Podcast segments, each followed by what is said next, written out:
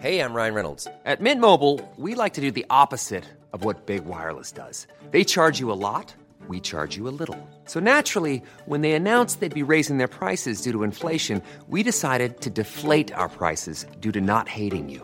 That's right. We're cutting the price of Mint Unlimited from $30 a month to just $15 a month. Give it a try at mintmobile.com slash switch. $45 upfront for three months plus taxes and fees. Promo rate for new customers for limited time. Unlimited more than 40 gigabytes per month. Slows. Full terms at mintmobile.com.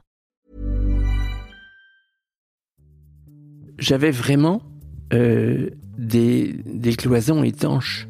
J'avais ma vie familiale à la maison euh, avec une, une femme, euh, on s'aimait bien, on avait des enfants euh, et un groupe d'amis. euh, avait, et puis il y avait cette espèce d'appendice qui était une vie nocturne lorsque j'étais seul.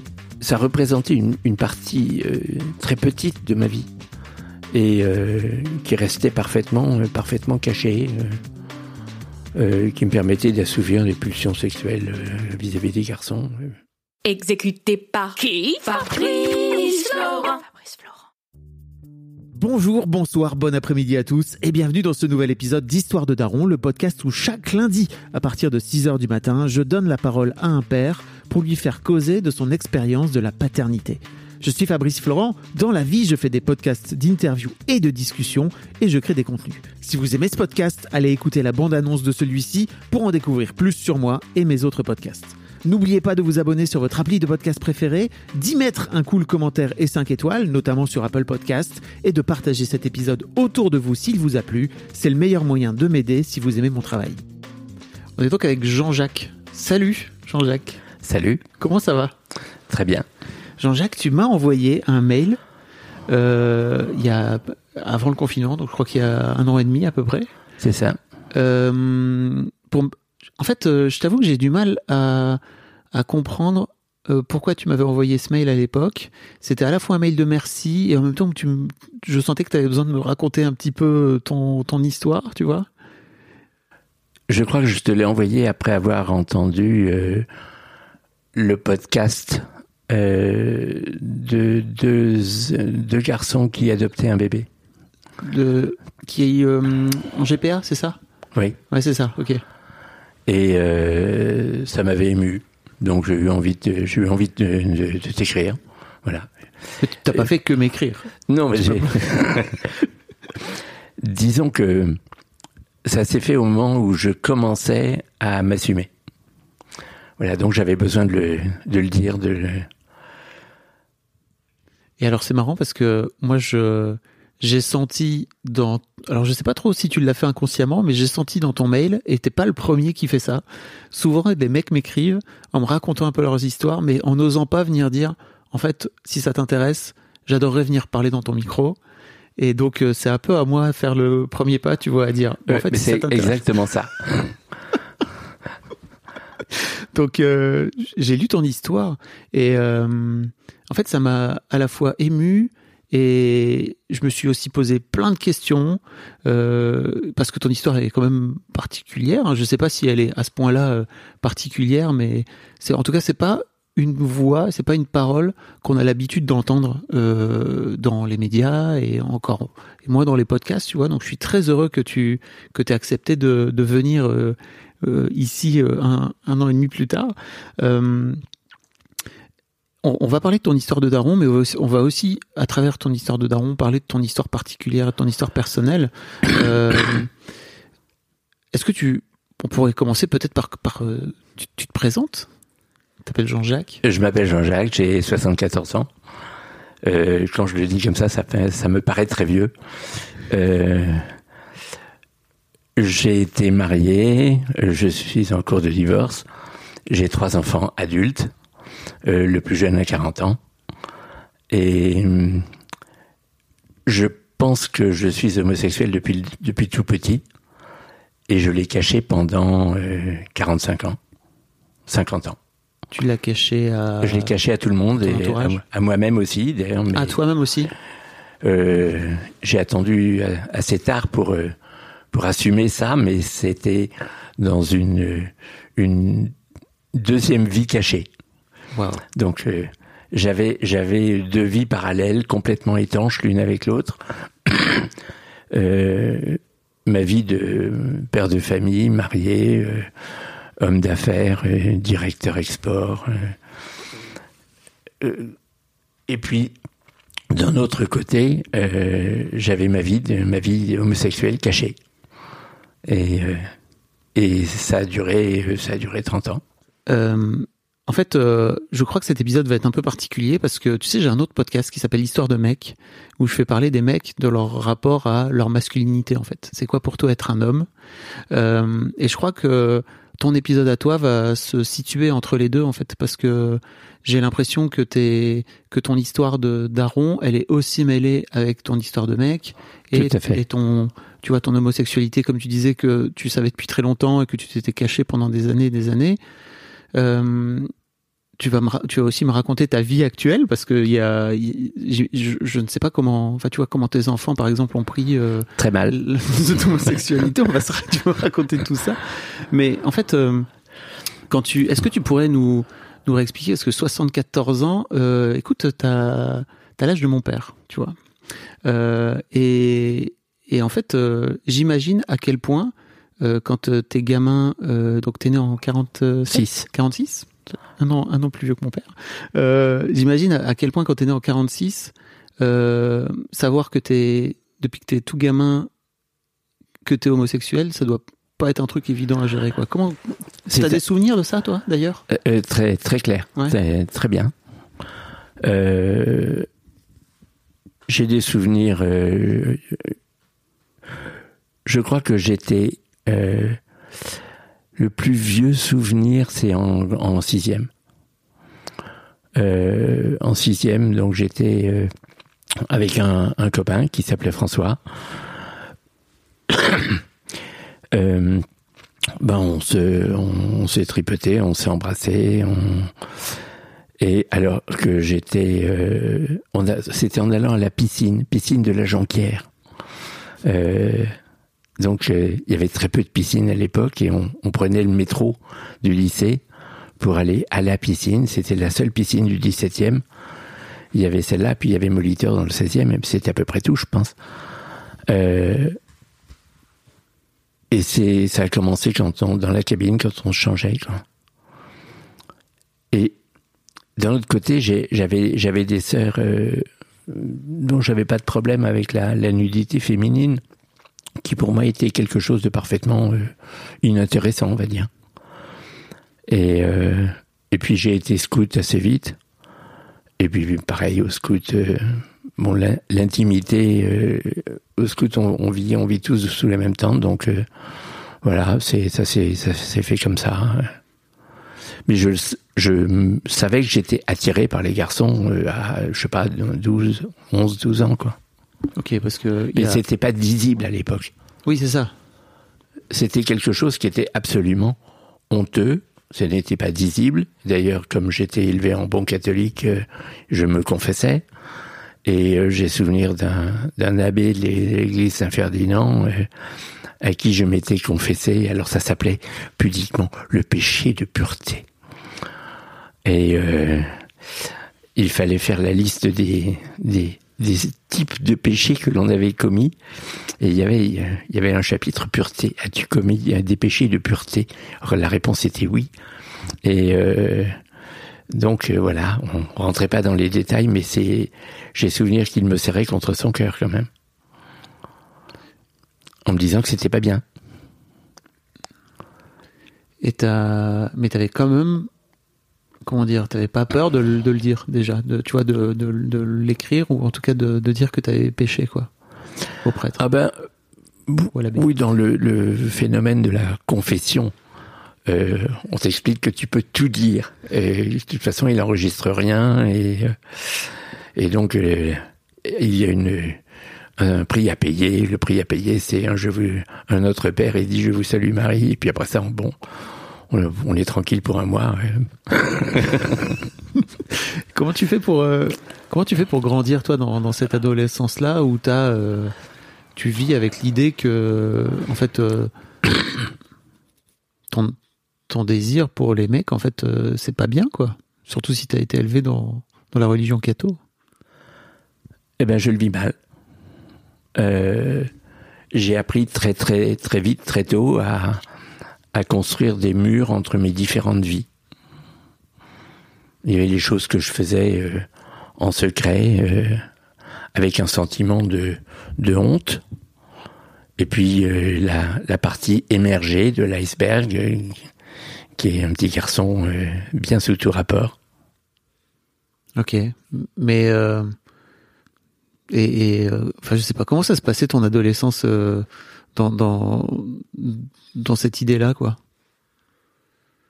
T'arrivais quand même à, avoir des copains, tu vois, tu. Ah, j'ai des, copains et je dirais même plus, j'ai encore aujourd'hui mon meilleur ami est un ami que j'ai connu en sixième, donc en septembre 57.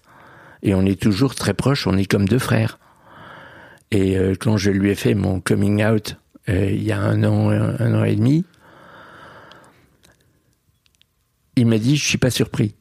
Waouh.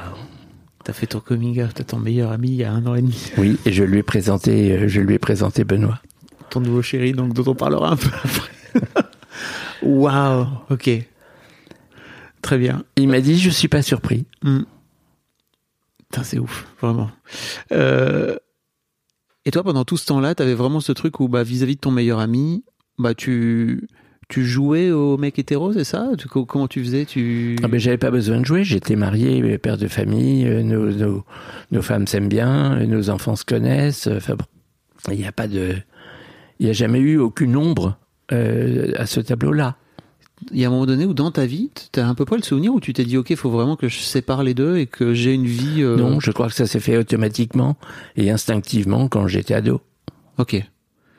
Donc tu décides euh, de, de, de te marier, de rencontrer ta femme actuelle. Enfin, je me suis marié parce que je suis très honnêtement et très sincèrement tombé amoureux d'elle. Euh, mais c'est vrai que je recherchais une fille parce que je cherchais à me guérir de ce que je considérais comme une une tare, un défaut, un euh, un peu comme si j'avais été gaucher et que j'essaye à toute force d'écrire de la main droite, quoi. Bah, D'ailleurs, à l'époque, euh, on obligeait les gamins gauchers à, Absolument. à écrire euh, de la main droite. hein. Oui, oui, oui. Ok, donc euh, ouais, t'as as vraiment grandi avec ce truc de j'ai ce défaut-là, il faut, il faut que je fasse en sorte de le guérir et peut-être que le meilleur moyen de le guérir, c'est avant tout de, de trouver une fille dont je vais tomber amoureux. Quoi. Voilà, c'est ça. Et euh, ça, ça s'est fait de manière, euh, je dirais presque naturelle. Euh, pour résumer, je suis parti au service militaire après 68. Je suis parti en coopération à Madagascar.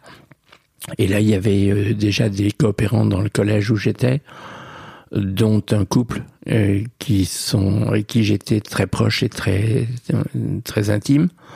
Et puis quand on est revenu en France, euh, je suis allé les voir. Ils habitaient Quimper. Je suis allé les voir et j'ai fait la connaissance de de la sœur de de, de, l'ami et puis je suis tombé amoureux d'elle. Ok. Tu disais que tu avais fait mai 68, c'est ça? Oui. Donc tu étais dans ce, dans ce mouvement justement de, de libération sexuelle, etc. Absolument. Comment tu l'as vécu? Je, je l'ai vécu de manière un peu extérieure. Euh, j'ai pas été vraiment dans les manifestations euh, une fois ou deux, si. Euh, mais euh, on, on suivait ça à la radio surtout. Et euh, bon, j'habitais pas dans le quartier latin. Il y avait plus d'autobus, il y avait plus de métro, il y avait plus d'électricité, il y avait plus de gaz. Euh, Oui, tu étais parisien, ceci dit, donc t'étais. Enfin, tu vois, je, me disais peut-être t'étais au, au cœur du au, au cœur du truc, quoi. Mais... Oui, pas vraiment. Ok. Pas vraiment. Euh, j'ai, je sais que j'ai, j'ai choisi mon camp de manière euh, délibérée au- le jour de la grande manifestation des gens de droite aux Champs-Élysées. Et là, j'ai trouvé ça odieux.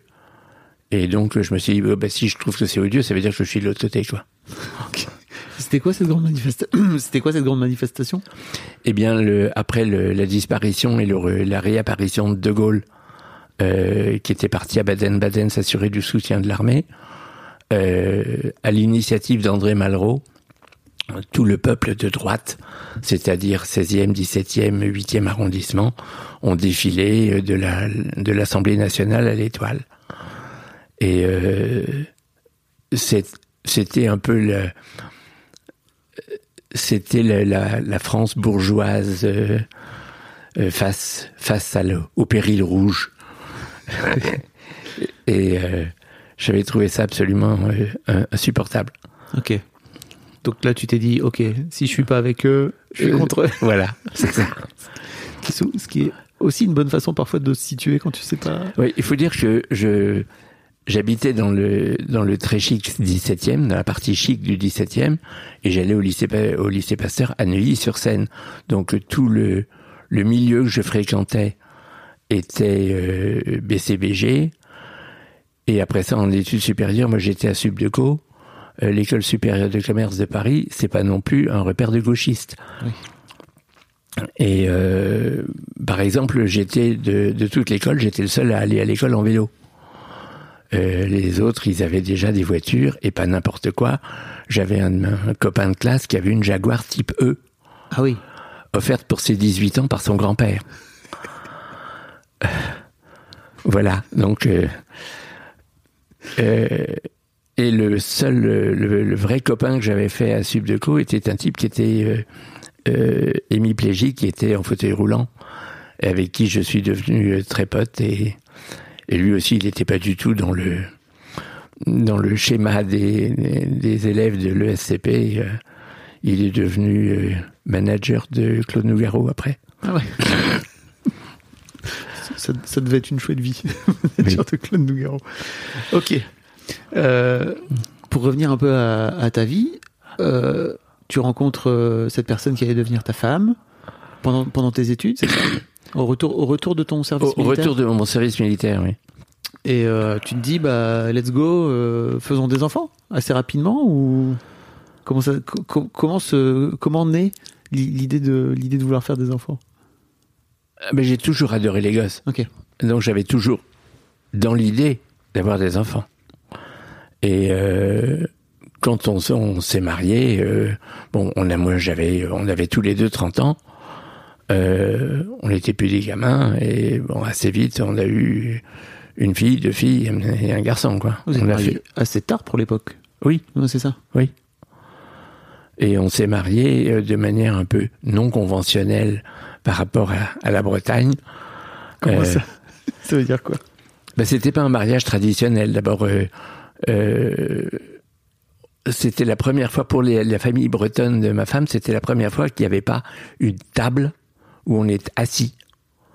On avait fait, euh, on avait fait dans une salle de restaurant, on a mis des petites tables et puis les gens étaient par groupe de six, euh, complètement au hasard. Euh, on a fait exprès de pas placer les gens euh, pour que les gens se mélangent. Euh, et puis il y avait un buffet au fond de la salle et puis chacun est allé se servir.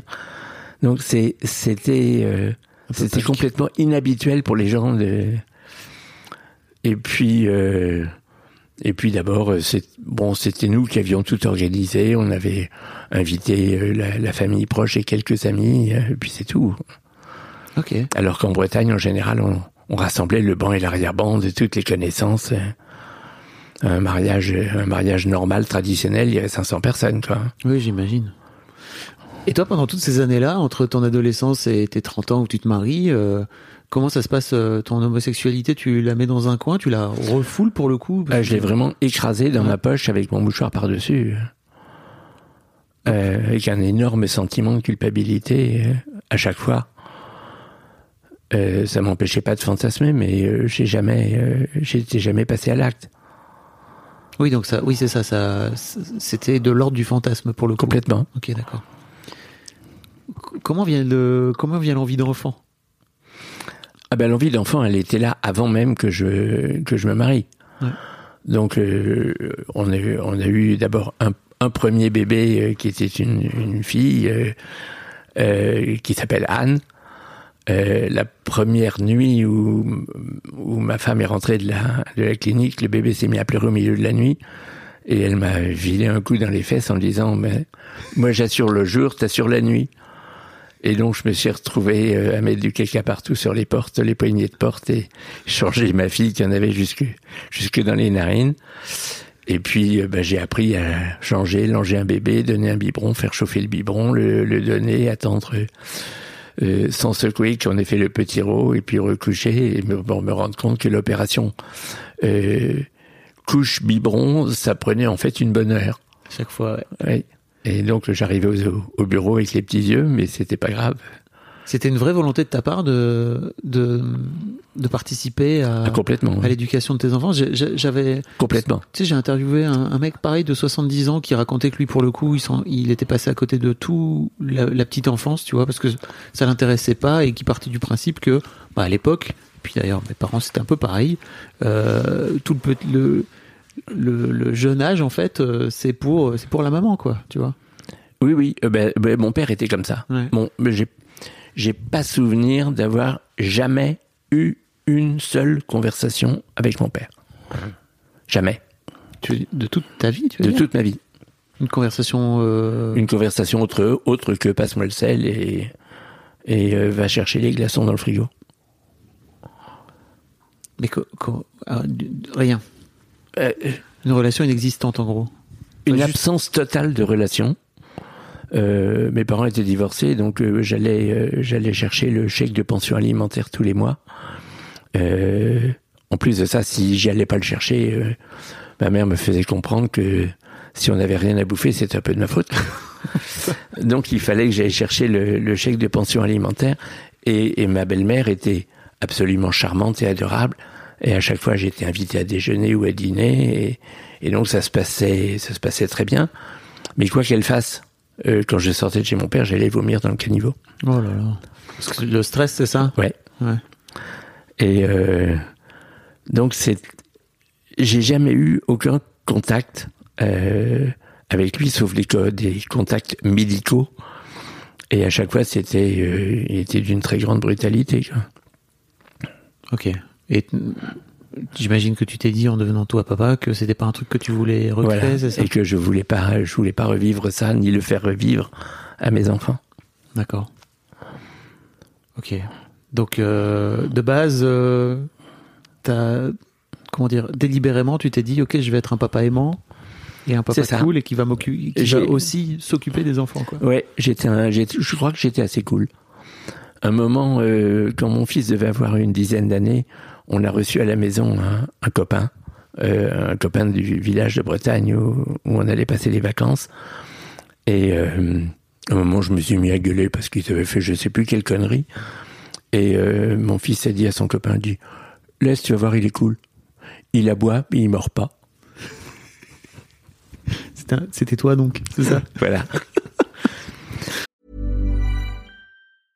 I'm Sandra, and I'm just the professional your small business was looking for. But you didn't hire me because you didn't use LinkedIn jobs. LinkedIn has professionals you can't find anywhere else, including those who aren't actively looking for a new job but might be open to the perfect role, like me. In a given month, over 70% of LinkedIn users don't visit other leading job sites. So if you're not looking on LinkedIn, you'll miss out on great candidates like Sandra. Start hiring professionals like a professional. Post your free job on linkedin.com/people today.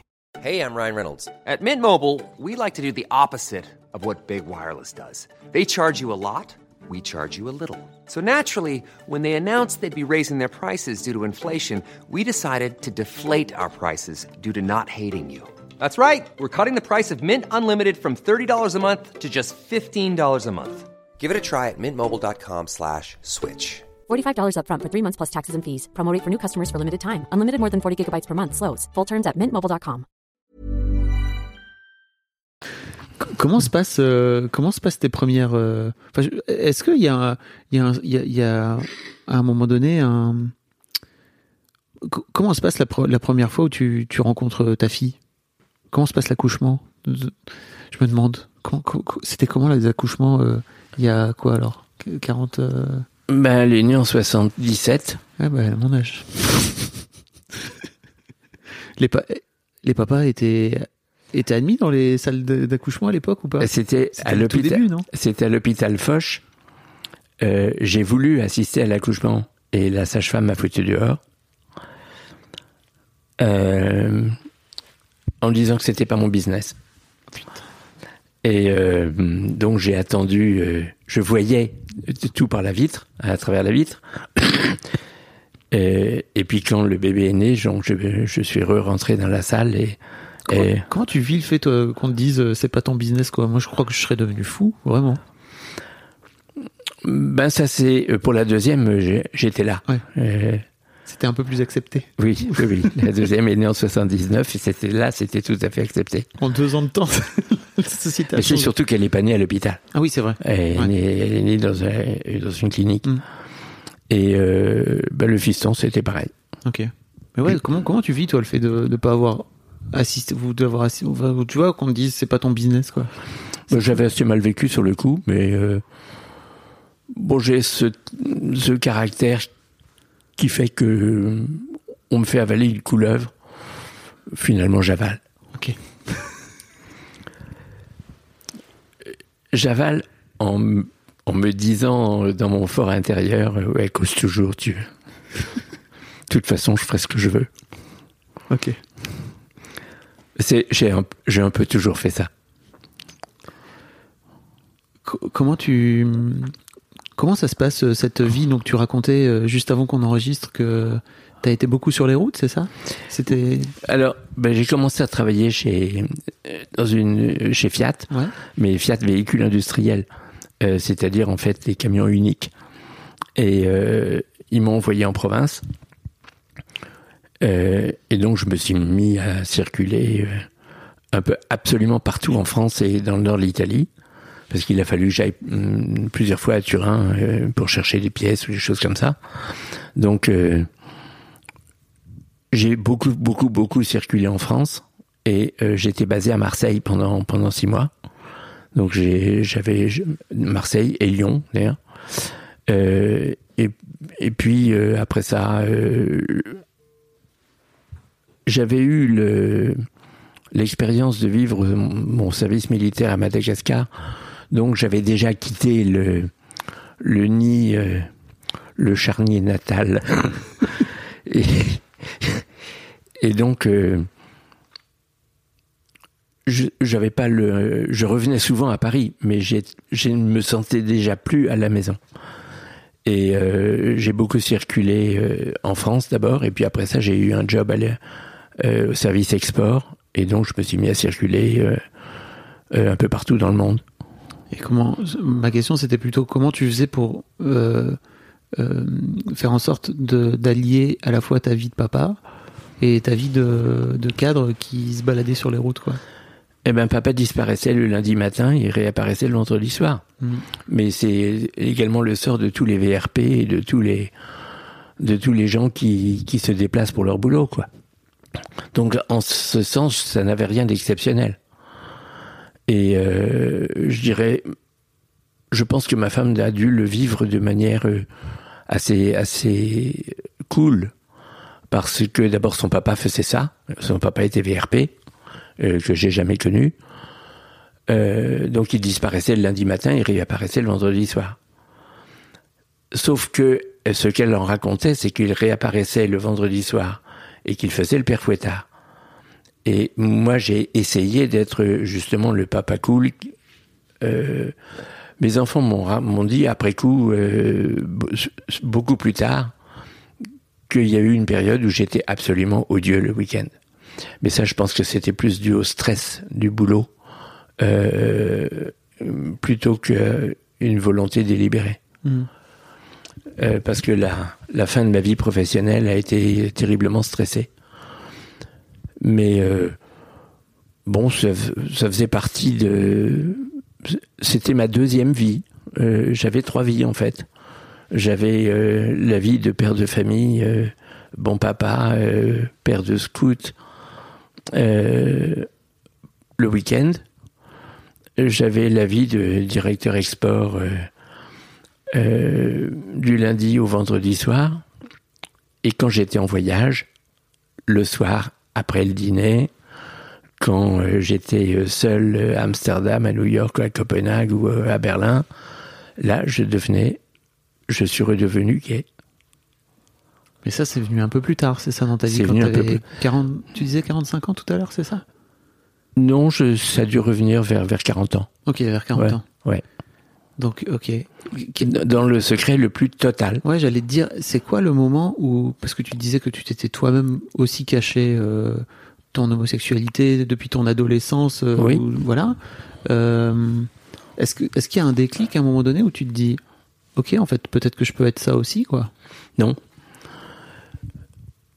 Je je pourrais pas vraiment dire.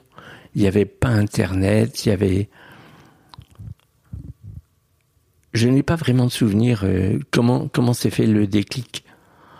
Euh, je sais que c'était à Amsterdam où je me suis retrouvé euh, dans un quartier d'Amsterdam qui s'appelle Leidseplein. C'est en plein centre-ville et c'est le, le coin gay. À l'époque, ça l'était. Je ne sais pas si ça l'est encore aujourd'hui. Et je me suis retrouvé dans un dans un bar où il y avait que des mecs et euh, et puis c'est là où j'ai où j'ai dû être. je- Est-ce que c'est moi qui ai dragué Est-ce que j'ai été dragué Je je n'en ai pas de souvenir. Je sais que par contre c'était à Amsterdam dans ce coin-là que j'ai découvert le, sauna gay. Et euh, Comment tu vis ça? À, à 40 balais? Vraiment, je, je crois que j'arrive. Je, j'essaie de me projeter dans ce truc de. Ok, en fait, pendant toutes ces années, euh, j'avais ce truc en moi que j'ai, comme tu dis, euh, mis dans un mouchoir et re- remis le plus loin possible, quoi, dans ta poche. Et que à 40 ans, euh, donc, euh, t'es déjà en train d'entamer ce qu'on appelle souvent la deuxième partie de vie, quoi. oui. C'est le moment où t'as, t'as, t'as, t'as enfin, je sais pas. Comment tu vis ça, toi? Difficile de répondre. J'avais vraiment des, des cloisons étanches. Donc, euh, j'avais ma vie familiale à la maison euh, avec une, une femme euh, avec qui je m'entendais bien, on s'aimait bien, on avait des enfants euh, et un groupe d'amis. euh, Il y avait, euh, j'avais une vie de- une, en surface parfaitement normale. J'avais une carrière professionnelle avec des hauts et des bas. euh, deux boîtes qui ont, qui ont été rachetées successivement. Et donc à chaque fois, c'est le service export qui, qui disparaît. Donc à chaque fois, j'ai été, j'ai été viré euh, euh, aimablement, mais viré quand même. Euh, et puis, donc j'avais ma vie professionnelle qui était une, une boîte, et il y avait une, une- déjà une cloison étanche entre ma vie professionnelle et ma vie familiale. Et puis il y avait cette espèce d'appendice qui était une vie nocturne lorsque je n'étais lorsque j'étais seul ou bien seul euh, dans une ville étrangère.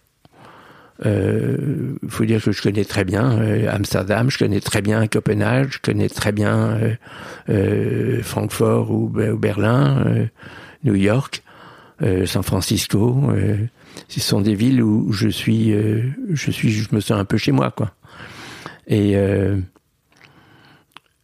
et puis euh, il y avait, ça représentait une, une partie euh, très petite de ma vie et euh, qui restait parfaitement, euh, parfaitement cachée, qui me permettait d'assouvir des pulsions sexuelles vis-à-vis des garçons. Et d'ailleurs, je n'ai jamais, à aucun moment, eu une relation suivie avec un mec. C'est jamais arrivé. Mhm. Et quand par hasard j'étais à Paris, seul à Paris, soit pendant l'été, parce que parce que toute la famille partait en Bretagne, euh, et donc je me retrouvais parfois seul à Paris. Là, j'ai découvert qu'à Paris, il y avait également des, des coins gays, euh, soit de drague, comme les Tuileries ou le Trocadéro, euh, soit des saunas gays dans le quartier de la gare du Nord ou ailleurs. Et pendant ce temps-là, t'en parles jamais à ta femme? J'en ai jamais parlé à personne. Personne, personne, personne. Donc il, il n'y avait absolument personne qui, qui, qui aurait pu être au courant. Et puis il y a eu un déclic. Euh, J'ai une sœur euh, qui est mère célibataire. Euh, J'adore mon neveu, qui est un peu, en quelque sorte, mon fils aîné. Il a 10 ans de plus que mes enfants. Il vit aux États-Unis et quand il est parti à New York, il a fait son coming out. Lui, il, donc en 1900, en, aux environs de 2000, on va dire. Mhm. Je, je sais pas, entre 95 et 2000. Et là, je lui ai écrit une longue lettre pour lui dire que qu'il n'était pas seul. Et donc une lettre de, de soutien. Et oui, en fait, dans sa lettre, il disait qu'il ne voulait pas revenir pour faire son service militaire et que euh, donc il se condamnait à ne plus jamais remettre les pieds en France. Dans la lettre qu'il a écrite à sa mère. Et je lui, moi, écrit une lettre pour lui dire c'est une connerie, fais pas ça, reviens, euh, fais tes trois jours, et pendant ces trois jours à l'armée, dis-leur que tu es homosexuel et que tu veux pas faire ton service militaire. Et euh, tu verras que il te, il te sera dispensé. Et c'est exactement ce qui s'est passé. Alors du coup, on est, on est devenus très, très complices, tous les deux. Mais il était la seule personne au monde à être au courant. Ah, Tu veux dire que même lui, il l'a pas dit à sa mère Non. Que c'était entre vous aussi. C'était entre nous, c'était notre secret. Ok. Il l'a pas dit, et euh, il l'a jamais dit, et donc euh, euh, c'est euh, aujourd'hui ma sœur. Je suis très très complice avec ma sœur, mais c'est elle l'a pas appris par par son fils, elle l'a appris par moi. Ok. Qu'est-ce qui fait à l'époque que tu le dis à son fils, tu vois, et pas à ta sœur? Tu penses que si tu le dis à ta sœur, ta sœur va pas bien le prendre, c'est ça? Non, j'avais pas envie de le dire à personne. Ok, c'était ton Ça- truc. c'est, ça restait le secret absolu.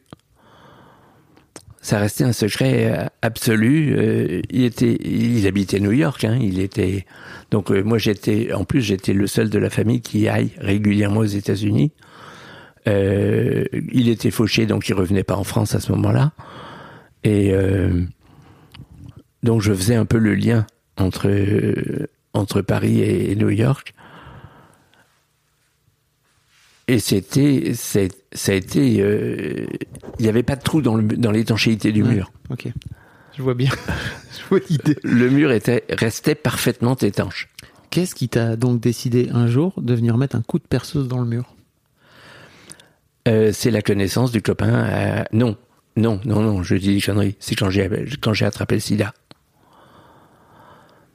Euh, Attends, donc c'était quoi euh, quat- 90, c'est ça? Non, non, c'était en 2005. Ok, d'accord. C'est au moment où j'ai cessé de travailler, donc j'étais, ma femme était en Bretagne, les enfants étaient partis déjà un peu partout. mon fils habite Berlin hein, aujourd'hui. J'ai une fille à Lille, euh, une fille à Paris et un fils à Berlin. Et euh, j'ai attrapé le SIDA, donc j'ai été très malade. Euh, et j'ai été soigné à Saint-Louis, j'ai été admirablement soigné avec une volonté féroce de m'en sortir. Et je m'en suis d'ailleurs parfaitement sorti. Aujourd'hui, il n'y a plus aucune trace. Euh, très vite, le Toubib m'a dit, le Toubib qui me suivait m'a dit, euh, j'aimerais que tous mes malades soient, comme vous. Donc, j'ai, je me suis rétabli très vite. Et là, ayant le sida avec euh, hospitalisation et puis euh, comment le des obligations de soins pratiquement tous les jours, j'ai bien dit été obligé de le dire. Et donc là, j'ai fait un coming out brutal par téléphone avec euh, ma femme. Et donc les enfants l'ont su très vite. Et ma femme et, mes meilleurs amis. Donc je l'ai je l'ai annoncé euh, à droite à gauche. euh, et c'est elle qui m'a dit, en bonne en bonne catholique hypocrite, il ne faut pas le dire. Il ne faut pas que ça se sache. Donc officiellement, j'avais un cancer. Un cancer de la peau ou je ne sais quoi, mais donc officiellement c'était un cancer, mais en fait, bon, je pense que ça n'a pas fait l'illusion. euh, D'autant plus que ce que je prenais était une trithérapie et que Oui. le mot est quand même très très marqué. Et bon, c'est très bien. Aujourd'hui, je suis en, en parfaite santé, mais je continue de prendre un médicament quotidien. Et euh, je prends ma petite pilule tous les matins. C'est très bien comme ça. hein. Ouais. Et, tu- et tu l'as pas refilé à ta, à ta femme, le, le sida? Alors, elle, elle était folle de rage. Elle a fait, euh, elle a fait, faire un- elle a fait un test, Ouais. mais en fait non. Elle était négative. Mais ça faisait déjà longtemps qu'on couchait plus ensemble. Ah, ok. Oui. Donc ça, ça tu la mettais pas en danger quelque part. Non, pas vraiment. Sauf que euh, je ne sais pas quand je l'ai attrapé. Donc euh, c'était bien qu'elle fasse le test pour, pour, pour vérifier, mais je- moi j'avais aucun doute sur, le, sur la négativité de son test. Et euh, par contre, j'ai été, après ça, j'ai été extrêmement prudent avec euh, tous les garçons que j'ai pu rencontrer, jusqu'à ce que je rencontre mon copain actuel et que les Toubis me confirment que j'étais absolument inoffensif. Donc, on n'a plus à prendre de précautions particulières. Parle-moi de la réaction de tes enfants, parce que tu disais tout à l'heure très vite qu'ils n'avaient pas bien pris du tout. Euh, ma fille, m'a- ma fille, ma plus jeune fille m'a traité de pédophile pervers. Euh, Quoi? Parce qu'il est très, parce qu'il est, il était très jeune. Euh, au moment où j'ai, au moment où je l'ai connu, il avait 17 ans. Ah non, mais moi je te parlais de. On va reparler de ça après, mais moi je te parlais du moment où tu, où tu, où tu leur euh, dis que, t'as, que, que t'es homo? Ah, J'ai pas eu de réaction particulière de, la part d'accord. des, de la part des filles. Ok, d'accord. Euh, mon fils m'a simplement dit, euh, ça t'empêche pas de, t'es papa, tu seras toujours papa, quoi, tu seras toujours mon papa. Ah oui, d'accord. C'est pas sur ce. C'est pas sur ce. Non, le- la, Sur cet la ré- événement-là la réaction négative, du moins de de mes enfants, euh, du moins des, de la, les deux plus jeunes, euh, c'est par rapport à mon copain actuel. Que t'as, c'est pas- t'as rencontré il y a quelques années? Ben, il, a 20 il va avoir 22 ans l'année prochaine, et donc j'ai rencontré, il venait d'avoir 17 ans. Ok. Donc, et toi t'avais 69. euh, Non, ça? 60, 60, 72, 70. J'ai 55 ans de plus que lui. Ah ok, d'accord. Donc, effectivement, ça, ça fait jaser, j'imagine. Ça fait jaser. Et, et surtout, la- les gens comprennent pas. Hmm. Euh, les gens comprennent que à 75 ans, on puisse être euh, attiré par un, par un très jeune. C'est là où justement ma fille me traite de pervers pédophile. Euh, mais les gens ne- ont du mal à comprendre qu'un garçon de, de 17 ans puisse être attiré par un monsieur 70. Euh, ben c'est comme ça. Euh, je l'explique pas plus. C'est, ça fait partie des, des mystères de la nature pour moi. Tu me disais un truc euh, très- parce que je t'avoue que moi aussi, mon, mon premier, mais je crois comme tout le monde, quoi. Tu vois, le premier truc, c'est de faire. Ok, c'est étrange. Et bon, alors moi, je juge pas. Tu vois, j'ai plutôt envie de te poser des questions. Oui. Euh, L'un des trucs que tu me disais, c'était que euh, pour le coup, il t'avait euh, euh, éduqué entre guillemets. Euh, je sais plus comment tu l'as formulé, mais un truc du genre, il m'a, il m'a appris à être gay en fait, ou à assumer, être- assumer d'être gay, c'est ça? C'est ça, tout à fait. Euh, C'est-à-dire que quand on est ensemble, euh, le fait que maintenant je me sens plus libre, euh, j'ai l'impression d'avoir un, gigantesque poids en moins euh, sur la poitrine. Et ben on, se balade dans la rue, on, se prend par la main. je, me, je me sens absolument pas obligé de me cacher. Et du fait que je, que je me sente libéré de ce côté-là, ça m'a donné envie de, de me libérer encore plus, quoi. Et maintenant, euh, ben, je fais partie des gens qui disent, bah ouais, euh, je suis, je suis gay, j'en suis fier, quoi. Comment tu l'as rencontré? Sur un site gay. Étonnant. et, tes, et tes deux autres enfants, euh, qu'est-ce qu'ils qu'est-ce qu'ils en ont dit de, de cette relation? Et ils n'ont pas envie de le voir. Ils veulent pas le, ils veulent pas le rencontrer. Euh, cet été, c'est, on a vécu quelque chose de très amusant.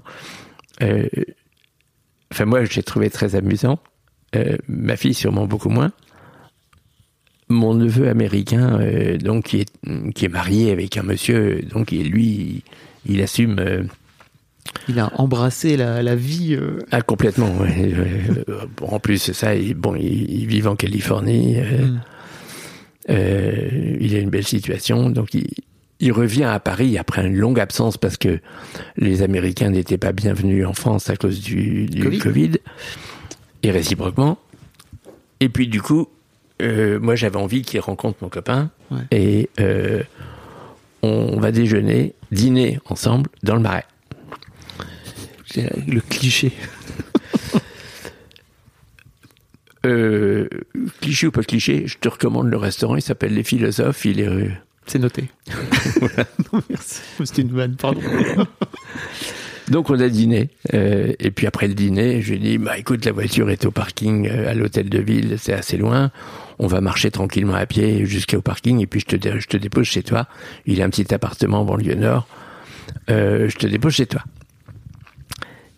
Et au milieu de la foule euh, estivale, euh, au mois de juillet, il faisait beau, il faisait chaud, euh, et la foule danse euh, qui se promène autour du Forum des Halles.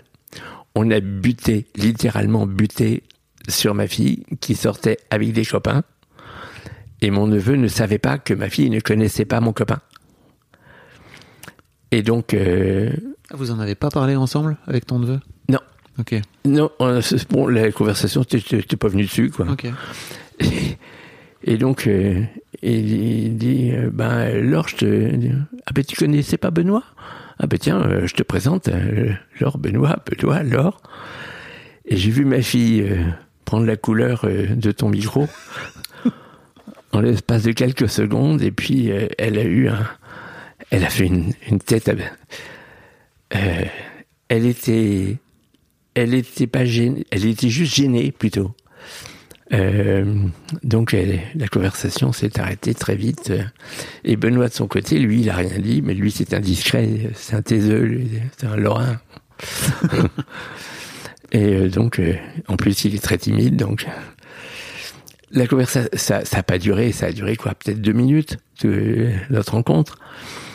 Et on a bavardé euh, gentiment, on sait pas, personne s'est battu.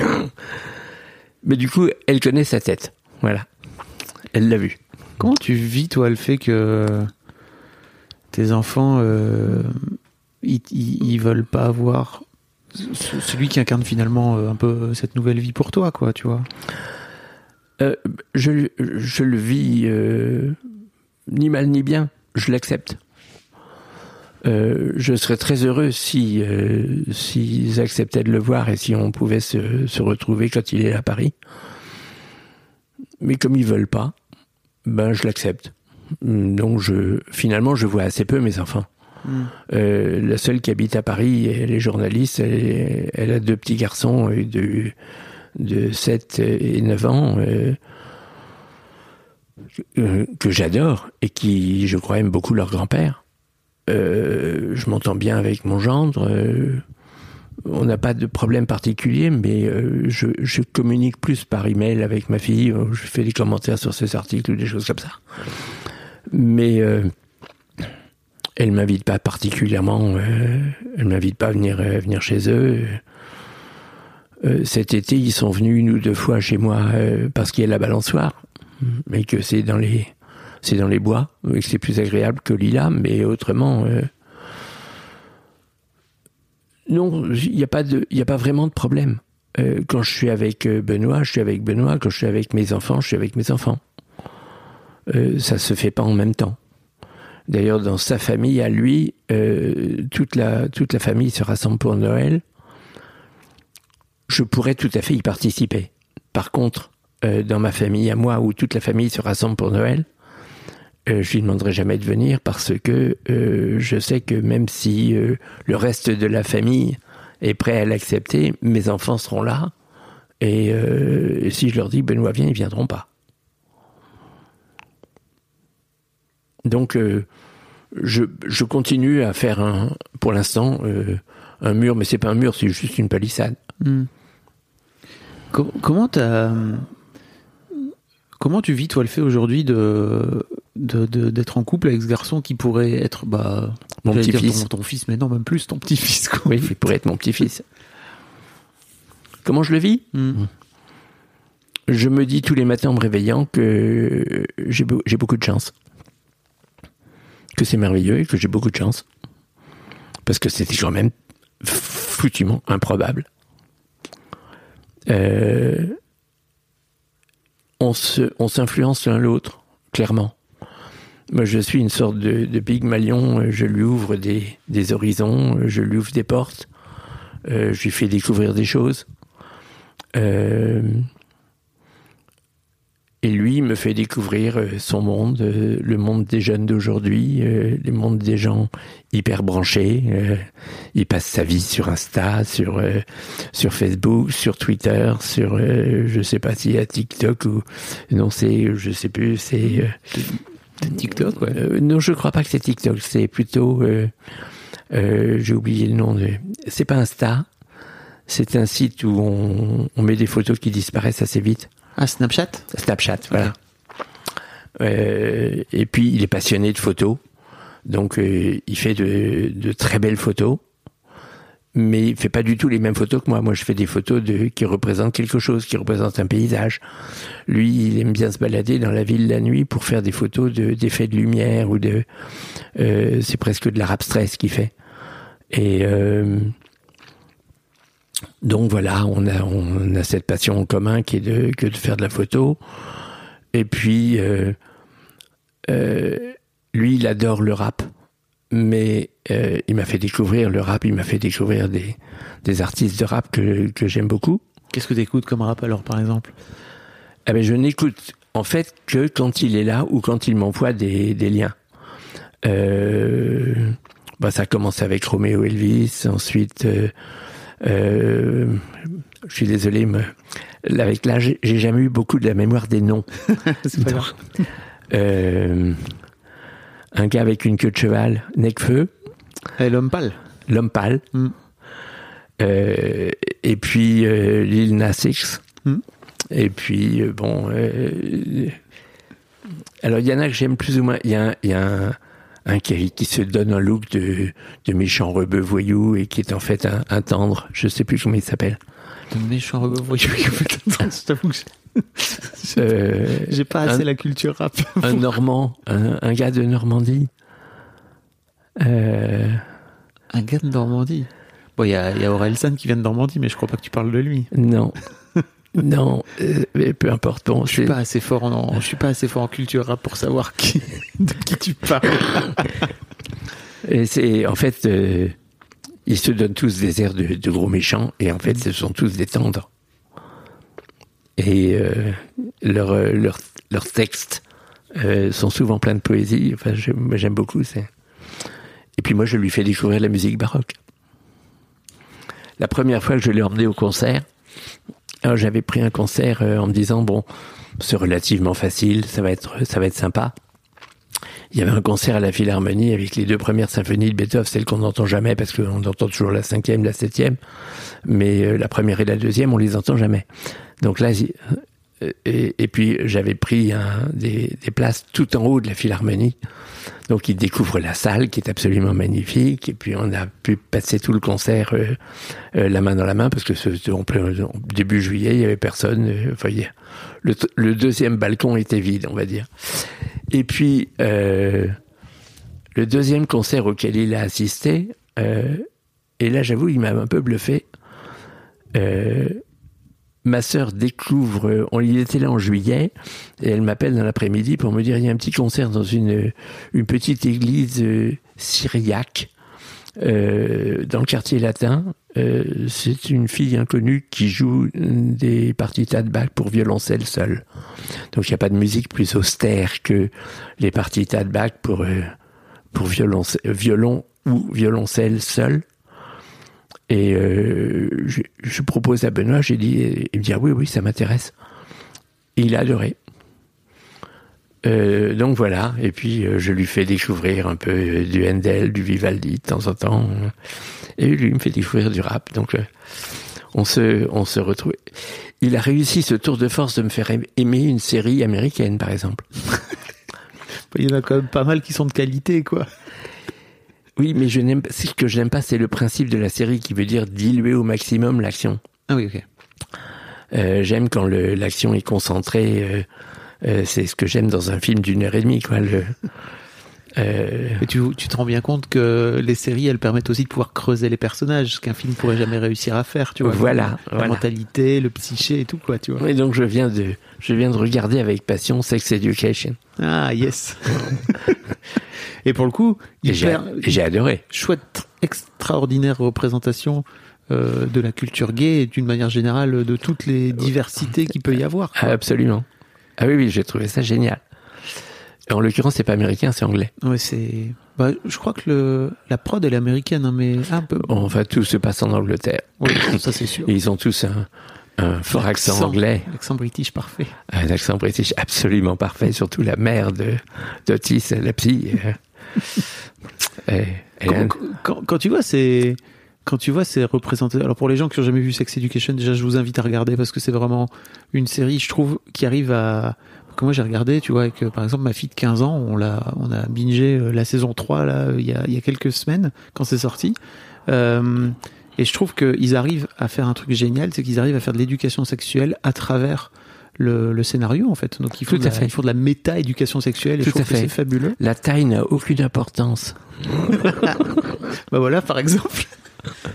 Mais euh, comment tu vis, toi, le fait de te dire, putain, en fait, euh, moi, j'ai grandi euh, à l'âge où, bah, tu vois, ma fille a, a ces modèles-là devant, devant, devant ses yeux, tu vois. Euh, toi, t'as grandi avec un, un, un abbé qui te disait que c'était pas bien, qu'il fallait que tu guérisses, quoi. Et en me disant ça, me serrant sur son cœur quand même. Euh, Attends, quand tu dis, pour- pourquoi tu dis ça? Parce que de toute évidence, je me faisais ploter. Ah, donc c'est ça que tu voulais dire tout à l'heure quand tu. Oui. Oui. Ah oui, oui. Les mains sur les fesses, c'est tout. Les mains sur les fesses. Ok, se serrer.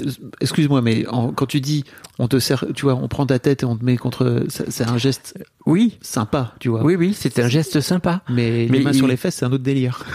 si je puis me permettre. Voilà. Non, mais euh, c'était ça. Et puis quand on la, la confession euh, en face à face, c'était toujours euh, ses mains posées sur mes cuisses. Quoi. C'est- T'as t'as suivi euh, dans l'actualité là le. Mais oui, bien sûr. Mais je suis pas, euh, je suis pas surpris. Mais en plus de ça, je vais dire, je ne l'ai jamais considéré comme une agression sexuelle. Mhm. Euh, ça, ça me, ça me paraissait parfaitement euh, normal et naturel. Bon, mais je- plus tard, ado, j'ai eu un aumônier scout. euh, Quand j'étais chef de troupe, j'ai eu un aumônier scout qui était un grand plotteur de fesses euh, des ados. Et là, ça nous faisait carrément rigoler. On le, on se foutait de sa gueule, quoi. Putain. Ouais. je sais toujours pas. Enfin, je sais pas quoi faire avec ça. Moi, ça me révulse tout simplement. Mais c'est 300 000 gamins depuis les années Ah, c'est ça, 1950, mais- quoi. Tu vois, c'est un délire, quoi. Mais C'est- absolument, c'est, c'est colossal. Et les mecs qui font semblant de découvrir, euh, enfin tu vois, de découvrir le truc quoi, alors que il y a eu une, une enquête qui est sortie début des années 90 euh, qui montrait que c'était un grand, un grand système très bien organisé pour faire en sorte. Et, de- et le pire, ça a été les scouts américains, et je crois que l'église américaine est encore pire que chez nous. Ok. Mais euh, Donc excuse-moi quand tu disais euh, tout c'est à l'heure, quand tu disais, c'est un autre sujet. ouais ouais, non mais quand Mm. tu disais qu'il qu'il t'avait serré contre sa poitrine, pour moi c'était juste, il y avait un côté euh, sympa et rassurant quoi. Tu vois, j'avais pas du tout capté que derrière tu voulais dire, en fait, il était en train de me ploter quoi. Ah oui. Ok. Euh, donc bref, oui, je- pour revenir à ma question, co- comment tu vis toi le, le fait de pouvoir avoir, enfin, de te dire, est-ce que ma vie aurait été différente si j'avais vécu une... Ah, totalement. Hmm.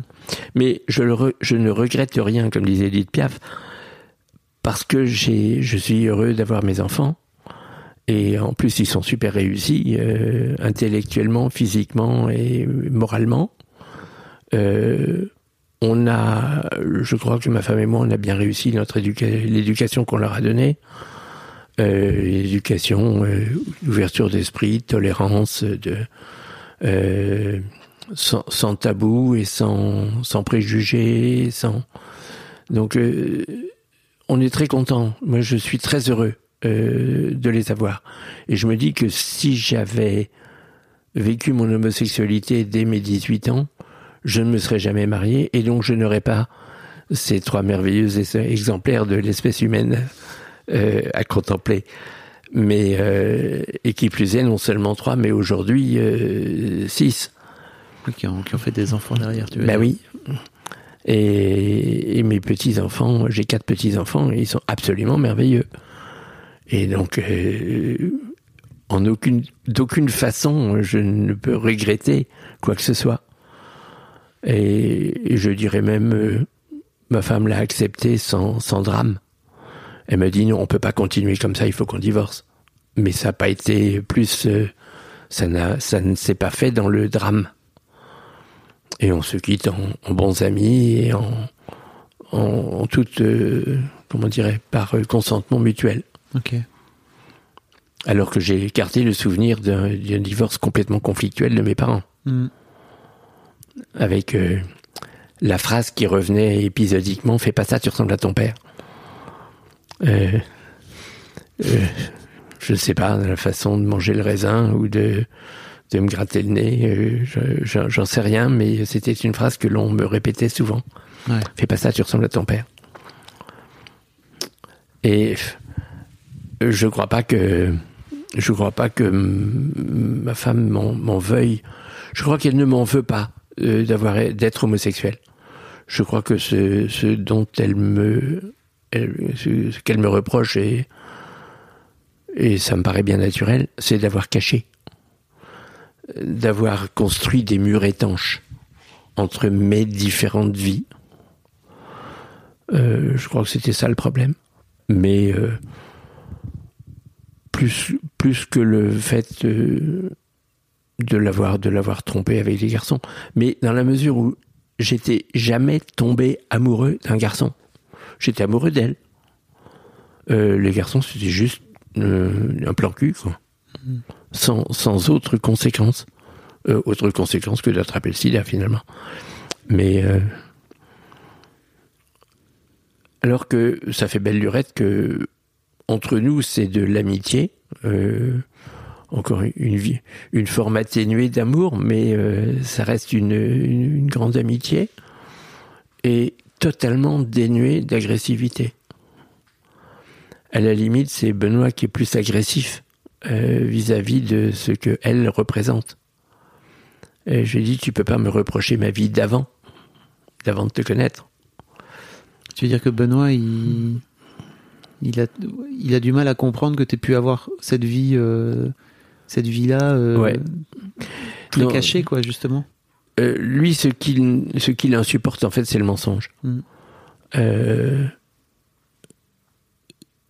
c'est le c'est le point sur lequel il est absolument euh, transparent, diaphane. Euh, il comprend pas que j'ai pu euh, dissimuler, mentir pendant 60 ans. C'est quelque chose qui est complètement en dehors de, de sa, sa conception intellectuelle. Ce qui est en soi un truc relativement cool, parce que tu te dis que quand tu nais au 21e siècle en étant homosexuel et qu'en fait t'as plus besoin de mentir, c'est que peut-être le monde va dans le bon sens. Parce que je crois ah, que ça c'est sûr. Personne t'a obligé à mentir, quoi. Non, mais ça me serait pas venu à l'idée. Voilà. Euh, on, savait qu'il y avait des gens euh, qui, euh, qui avaient suffisamment de notoriété pour pouvoir clamer, proclamer, exhiber leur homosexualité. il y avait des gens Cocteau, Jean Marais, il y avait Jean-Louis Bory, il y avait euh, euh, des gens dont tout le monde savait qu'ils étaient homosexuels. Et puis ça dérangeait personne. Euh, mais en ce qui me concerne, moi, même ma pomme, c'était pas visible. Je crois sincèrement que si je l'avais annoncé, proclamé ou, ou, simplement pas caché, mon patron m'aurait foutu à la porte. Euh, même la dernière boîte où j'étais, euh, qui est une, une célèbre société euh, très, très respectablement connue dans le monde de l'agroalimentaire, le, le, PDG, qui était quelqu'un dont j'étais assez proche finalement, dit une fois, non, non, mais j'ai changé d'agent aux États-Unis parce que José s'affiche avec un homme, euh, je peux pas, je peux pas, peux pas garder un, agent aux États-Unis qui soit ouvertement pédé quand même, quand même. Et je lui ai répondu à ce moment-là. Je me souviens, on était à Houston. J'ai dit, mais je vois pas pourquoi. Je vois pas où est le problème. Euh, il fait admirablement son boulot de représenter la boîte aux États-Unis. Euh, le fait qu'il vive avec un monsieur, qu'est-ce que ça change? Et il me dit, mais c'est sur le plan du principe. On peut pas, quand même. Et euh, non, mais j'ai dit, je, je, je vous suis pas. Et donc, je pense que si je lui avais dit, oui, mais en ce qui me concerne, euh, moi aussi, je suis pédé, euh, il m'aurait dit, ben, dehors.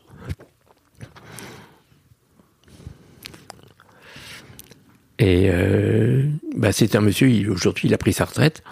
C'est son fils qui a repris la boîte, et qui est PDG, et que je connais très bien. Moi, je l'ai vu sur son petit tricycle en train de faire des ronds dans la cour. Et euh, donc, euh, on s'entend très bien. Et lui, il sait. Et il applaudit. T'es- t'es- Les gens le voient pas, mais en fait, t'as fait une petite mimique, t'as fait un petit sourire. Comme On dirait que t'as 5 ans. Oui, c'est ça. Je te dis, je rajeunis tous les jours. Ouais. C'est c'est marrant parce que la première fois que je suis allé euh, déjeuner chez ma sœur avec Benoît, elle a eu son fils euh, américain au téléphone après, qui lui-même m'a raconté, il m'a dit, maman m'a dit, t'avais rajeuni de 10 ans. Ben, c'est vrai, Euh, même plus que 10 ans. Parce que si j'avais rajeuni que 10 ans, j'aurais j'aurais encore 64 ans. Non, j'ai l'impression que j'en ai 34 là. C'est vrai. Ouais.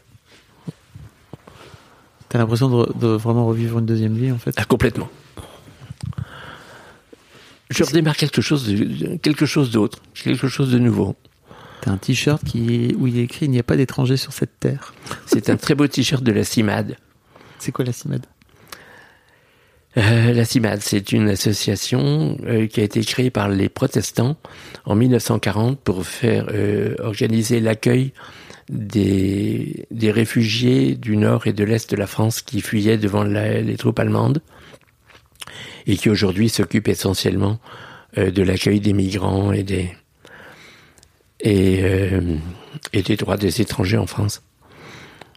Euh, J'ai pas parlé du protestantisme.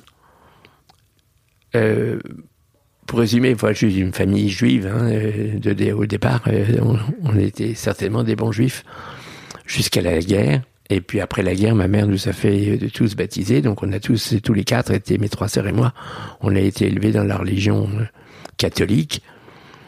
Et quand je suis devenu papa, j'ai refusé absolument. Donc je- moi j'étais convaincu de- des bienfaits du scoutisme. Et j'ai refusé absolument l'idée de les mettre aux scouts et guides de France, parce que d'abord les garçons et les filles étaient séparés. Et en plus, là où on habite en banlieue ouest, il n'y a que les scouts d'Europe. Alors les scouts d'Europe, c'est euh, c'est Facho et compagnie. Et moi, c'était hors de question. Et euh, c'est une voisine et amie qui nous a dit, ben, il y a les protestants, il y a les éclaireurs unionistes. Donc nos trois enfants ont été aux éclaireurs unionistes, et en particulier, ça, ma fille journaliste, elle est tombée dedans, et elle n'en est toujours pas sortie. À 45 ans, elle est toujours dedans. Et du coup, je me, j'ai découvert un peu la tolérance et l'ouverture d'esprit des protestants euh, par rapport, euh, par rapport à, à l'Église catholique euh, traditionnelle, coincée, coincée du cul. hein, et mon Dieu, qu'est-ce que les gens vont dire? Euh, faut, faut pas que ça se sache. Alors les protestants, pas du tout. Ouais. Les protestants, c'est on, on pose sur la table et on en discute. Comme dans Sex Education où la, où la maman dit You want to talk about it? Exactement. Et pourtant, ta fille a eu des mots très durs envers toi quand elle a découvert que, que tu étais en relation avec Benoît. Ma fille? Ouais, c'est ça, non? Oui. Ah oui, oui, mais, euh, je crois qu'elle était sous le choc. Hmm. Tu as vécu comment, toi? Quoi donc? Le, Qu'elle te dise ça? Très mal. Mm. Très mal, et on est resté pratiquement six mois sans se parler. Et puis bon, il y a eu un moment où, euh, c'est moi qui ai, qui ai appelé pour demander, pour demander quelque chose ou pour la féliciter d'un article qu'elle avait écrit. euh, Et, euh, et puis bon, la conversation a repris. Vous en avez jamais reparlé, tous Non. les deux? Non. Mais euh, j'ai du mal à en parler avec eux. J'ai du mal à en parler avec eux parce que je sais que euh, ça, ça les gêne. Ce qui les gêne, en fait, c'est pas tellement le fait que je vive avec un mec. Ce qui les gêne, c'est que ce mec soit plus jeune qu'eux. Hmm. C'est ça le problème. Et, et Benoît, c'est s'il a s'il a autant de réticence et qu'il n'a pas du tout envie de rencontrer mes enfants, c'est pas parce que ça le gêne, c'est parce que mes enfants ont pratiquement l'âge de ses parents, à lui. Alors que le, contraire n'est pas est totalement différent, c'est-à-dire je suis reçu dans sa famille, je suis reçu et accepté dans sa famille. Euh, sa famille trouve ça tout aussi bizarre, mais euh, respecte totalement. Euh, et c'est des gens qui sont extrêmement tolérants, ouverts d'esprit. Et donc, c'est pas le fait qu'ils soient homosexuels qui les dérange, c'est pas le fait qu'il ait ce style de vie bizarre, euh, ce, qui, ce qui les dérangerait si jamais euh, ça les dérangeait, c'est le fait que bah, j'ai l'âge de ses grands-parents plus que de ses parents. Qu'est-ce que tu as envie de leur dire à tes enfants s'ils écoutent ce podcast par rapport à ce sujet-là? Ah ben j'ai l'intention, j'ai bien l'intention de leur dire, oui, vous écoutez le podcast, oui. Donc qu'est-ce que tu as envie de leur dire? Bah d'abord que je les aime, hein, que même si j'ai du mal à le dire, euh, leur dire que je les aime, je leur dire que c'est comme ça, que c'est la vie, que la vie est pleine de surprises. Et que je comprends qu'ils m'en veuillent, euh, que moi j'en veux à personne, mais que maintenant euh, j'ai atteint l'âge où je me dis bon il me reste encore 10, 12, 15 ans à vivre pleinement ma vie et, j'ai envie de le vivre à fond. À fond, à fond, à fond. Mais que de toute façon, euh, ils, auront une vie après moi. Euh, moi, dans 15 ans, je, tire le rideau. Euh, même si je suis encore physiquement là, dans 15 ans, j'aurai 90 ans. Bon, je serai vraiment à la fin du spectacle. Mais eux, ils seront en, pleine maturité et donc il faudra qu'ils continuent à vivre avec ça. Euh, mes petits-enfants, euh, il faudra bien un jour qu'on leur dise. Ils sont pas au courant aujourd'hui. Non, ils sont pas au courant, mais enfin, l'aîné à 8 ans, euh, 8 ans et demi. Bon, c'est encore petit. Euh, Je crois qu'ils ont parfaitement capté que papy et mamie étaient, étaient plus ensemble. Mais on n'en parle pas euh, de manière explicite. Maintenant, d'un autre côté, je ne sais pas non plus ce que mes enfants leur ont dit. De même que hum, je ne sais pas ce que mes enfants se disent entre eux. Euh, on a un WhatsApp familial où tout le monde est au courant de tout, mais eux-mêmes, entre eux, ils ont un WhatsApp euh, Bien sûr. Et heureusement. Fratrie. Et donc, euh, je sais que mes filles se parlent pratiquement tout le temps. Elles sont, elles sont très proches l'une de l'autre. Elles sont très complices. Et je prie le ciel que ça, que ça dure. Euh, mon fils, lui, est un petit peu à part parce que il vit à Berlin. Aujourd'hui, il est de nationalité allemande. Alors, je me dis que les grands-parents, euh, mes grands-parents juifs et français doivent se retourner dans leur tombe. Mais il est de nationalité allemande. Le temps a passé. le temps a passé. euh, sa copine est absolument charmante. Elle est, elle est ravissante en plus. Et, mais je crois qu'ils ne veulent pas d'enfants. Mhm. Donc, on n'en parle pas. Mais je, je pense qu'à 40 ans, s'il avait voulu des enfants, il les aurait déjà. Tout à l'heure, tu disais que tu avais du mal à dire euh, je t'aime à tes enfants. Oui. C'est ça? J'ai toujours eu du mal à dire je t'aime à tout le monde. Il y a vraiment qu'à Benoît où maintenant, maintenant, je peux le dire. Pourquoi? Parce que maintenant, je peux. Parce que maintenant, le. Le comment dirais-je euh, En anglais, self-respect. Euh, L'amour de soi Le respect? Non, non, non, le, la pudeur. Ah, Euh, je, je ne le pouvais pas le dire de manière explicite par pudeur, par, euh, par crainte de- d'exhiber mes sentiments, par crainte de me dévoiler, par euh, ça faisait ça faisait partie de la construction des murs, je dirais, entre mes différentes vies. Euh, Aujourd'hui, tout ça, ça a tombé. Donc, euh, tu peux dire je t'aime à tes enfants. C'est pas pareil. Oui, bien sûr, mais euh, l'occasion ne se présentent pas, euh, on se voit pas assez souvent. euh, mais c'est vrai que je leur, euh, Tu pourrais leur dire n'importe quand. je peux leur dire n'importe quand, mais je, le, je le leur ai écrit. Ok. Euh, J'ai écrit une longue. aussi de l'histoire avec ton père. Pardon, je, je t'ai coupé. Oui, peut-être. Euh, je fais partie d'une génération euh, en bon boomer. ben, D'abord, on ne dit pas, on, cache ses sentiments. Ensuite, fait partie des, de la génération un garçon ça pleure pas, un garçon ça ça n'est pas sensible, un garçon c'est pas romantique. Tu laisses ça aux bonnes femmes. Non, non, un mec, un mec c'est viril. euh, un mec, ça ne dit pas ses sentiments. Bon, dire je t'aime, c'est un aveu de faiblesse quand même. Et euh, il m'a fallu, bon ben c'est, ça y est, c'est dit, il m'a fallu 70 ans pour arriver à, à briser ça, à le déconstruire, comme on dit aujourd'hui. Benoît, il t'apprend à faire ça alors? Oui, complètement, À dire je t'aime? complètement. On se le répète tout le temps. Comment traiter tes sentiments, tes émotions et tout? Putain, c'est cool, hein, 70 balais. Que t'as réussi à trouver ce chemin-là. Et je c'est pour ça, c'est pour ça, je suis, je suis, je suis vraiment heureux Hmm. là. Et je trouve ça génial. Tu disais que t'avais écrit une longue lettre à tes enfants juste avant que je te coupe. Oui. Une longue lettre sur le WhatsApp familial pour expliquer. Expliquer tout. Expliquer que, que j'étais homosexuel depuis, depuis que j'étais tout petit et que j'avais réussi à le, à le cacher, à me le cacher pendant des années et puis que c'était revenu et qu'aujourd'hui, euh, c'est pas que je m'entends plus avec leur maman, euh, mais c'est qu'on a, nos routes se sont séparées et, euh, et que pour ce qui me reste à vivre, je veux le vivre pleinement. Physiquement, intellectuellement, euh, mais qu'ils restaient mes enfants et que je les aimais. Ils en est quoi? J'ai pas eu de ré- j'ai pas eu de retour de mes enfants à cette lettre.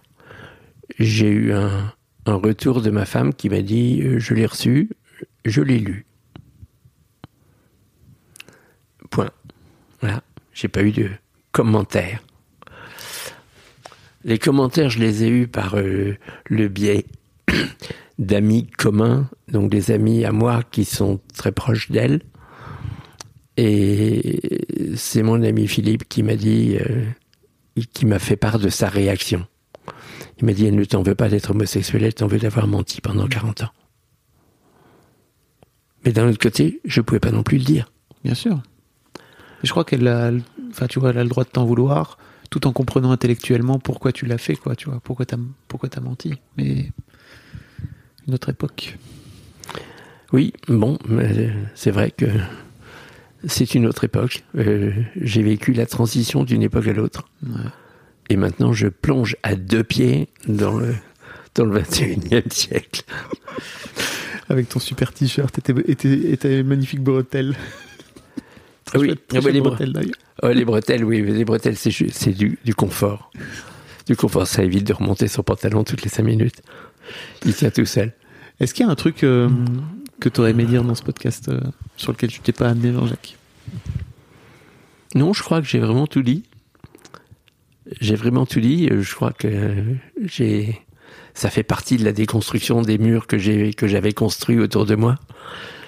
Et je suis très content de l'avoir fait. Ah bah, ravi d'avoir pu participer à la déconstruction de, de tes murs. Alors.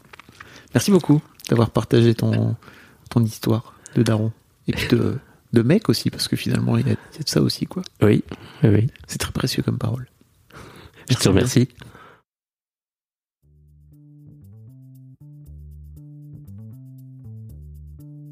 Merci beaucoup pour votre écoute. Avant de nous quitter, si vous avez aimé ce podcast et cet épisode, merci de lui mettre un commentaire sur Apple Podcast et 5 étoiles de préférence. C'est le meilleur moyen de le faire connaître. Vous pouvez faire comme Joel Esquimau qui, le 11 août 2020, a mis 5 étoiles en disant Arrivé ici en cherchant des informations pour la naissance prochaine de ma fille, je suis tombé sur un podcast qui change la vie.